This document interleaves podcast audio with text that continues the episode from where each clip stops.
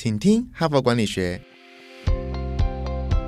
在这里，我们希望用轻松无负担的方式与你分享最新管理新知，打造属于你的哈佛 DNA。我是节目主持人杨玛丽 Mary。我已经连续两天呢，在这里跟各位分享《哈佛商业评论》最新出版七月号上的一篇文章：创业家为什么爱说谎？那么今天呢，我想要来跟各位分享，就是说这一篇文章里的创业家的故事哈。这一个公司呢，可能我们很多台湾人，包括我在内，也都是第一次看到哈。但是我上网去搜寻哈，这家公司在美国还非常的有名哦，而且这家公司后来也出了，创办人也出了一本书。那这一本书我上我们的博客来去查，也有台湾的出版社把它出版了哈。那么这一家公司叫做石原农场，叫 Stony Field Farm 哈，石原农场。它是一个全美、全世界不只是全美国，全世界最大的 organic 有机的优酪乳的公司哈。那它的创办人叫 Gary 呃赫雪伯格哈。那这一篇文章呢，就分享了这一个 Gary 的故事，来说明创业家为何爱说谎，他们的通常会用什么样的理由，或通常还有什么样的压力呢，导致他们会说谎。在这里还要再澄清一下，所谓的说谎，不是说创业家都把呃白的说成黑的，黑的说成白的，指鹿为马。这边的说谎，一个广义的定义是包括说他可能会夸大，可能会不实，他可能会避重就轻、模糊、含混焦点，哈，或不一定说是真的所谓的我们严格定义的说谎，哈。那么，所以呢，这一这一篇文章就找一个创业，一个很成功的，现在看起来非常成功的创业家，这个石原牧场的农场的创办人叫 Gary 哈，来现身说法哈，他呃整个创业的过程当中，是不是啊，也免不了会有一些所谓的说谎的呃过程存在哈。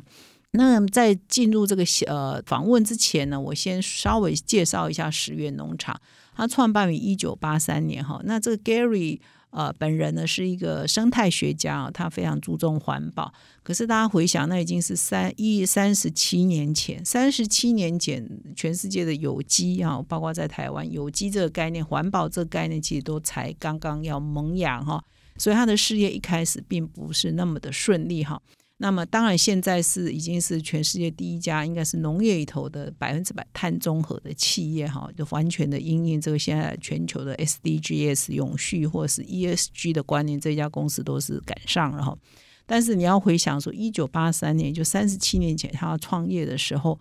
一开始他就强调要做个有机环保的这个优酪乳。的公企业，因为他刚好认识了另外一个创办人，那个创办人呢是做做优酪乳的达人哈，叫 Kamen 哈，他们两个就合资，那就成立了这个有机优酪乳的优格的公司。可是，一开始呢，真的是刚刚讲观念还很新，产量也不够，品牌力当然也没有，所以他们几乎呢在创业的过程初期呢，就差一点破产呐。经过了很多的挫折，直到说，哎，呃，条件慢慢成熟了，他们也慢慢有经验了，然后整个市场对有机环保这种农产品的接受度也大增，所以呢，到目前为止呢，就创业就算成功了，已经是全世界最大的这样的一个有机农场优酪乳公司哈。那么这篇文章也在分析说，哎，那我们来看看啊，优秀的创业家好像。Gary 这样这样的情况，他在整个创业的过程当中回顾起来，他到底有没有欺骗的成分呢？啊，当然还是有的了哈。依依这篇文章的说法哈，那么呃，说明说，其实创业者哈，当你质疑他说，诶，你好像避重就轻哦，你好像没有呃诚实回报哦，他们最常讲的三个理由是说，我会说谎或我会这样，就是为了啊。有更远大利益在前面嘛？或者是我会这样是为了保护我的员工或我的投资者，是为了保护自己的？或者我会这样是因为别人也都这样，别的创业家也都是会避重就轻啊，都是会说谎哈。所以他们常常找了三个三句最常讲的话来为自己脱罪，来为自己辩驳哈。那么这个 Gary 赫许伯格呢，他的确也是在呃呃这篇文章引用了《哈佛商业评论》这篇文章引用了他们在二零一八年接受一也是在美国相当有名的一本杂志，专门在做创业的报道，叫《创业家杂志》，分享 Gary 整个创业的过程，一开始怎么的悲惨。然后他也提出来说，为了他的资金哈，他必须跟银行贷款，他也必须跟他的供应商或者是呃企业的管理局啊，他为了要取得资金呢，也说了一些谎。当然这边的说谎呢，我不知道他是指善意的欺骗啊，或者是说。因为很多人会讲说我没有把黑的说成白的，但是我可能隐匿了一些很重要的坏消息啊，这样也算是部分程度的欺骗了哈。他也都做过哈。然后这个就访问他，Gary 说：“那你为什么会这样呢？你这样也是好像类似够诚实嘛？”那他的说法就是说：“那我是为了更大的利益啊，为了大家集体的利益啊。因为如果我破产了，我的供应商、我的银行也都会吃亏啊，啊，也都会受伤啊。所以撒这种谎，呃，没有关系啊，只要到最后我可以撑过来啊，然后我可以活下来，那我就可以履行我的承诺。所以就是短期的。”呃，看似是不老实，但是是为了背后更长远的目的嘛。所以这句话听起来就是说啊，为达目的呀，就不择手段。呃，这样的状况呢是很多创业者都会做的哈。那所以呢，这个好像。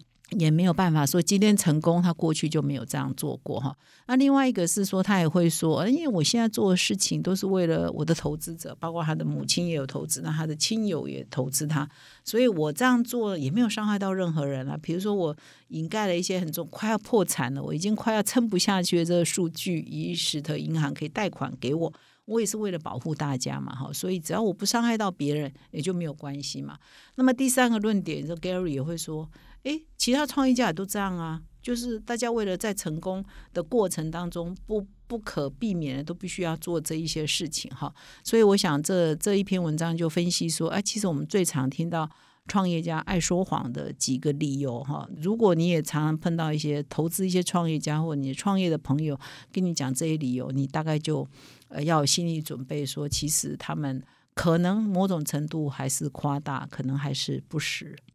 今天就跟各位谈到这里。那么听完今天的内容以后，你是否觉得那些创业家说谎的三个辩驳的理由，哈，就是借口，你觉得能够接受吗？呃，你的想法呢？欢迎你留言给我们，一起加入讨论。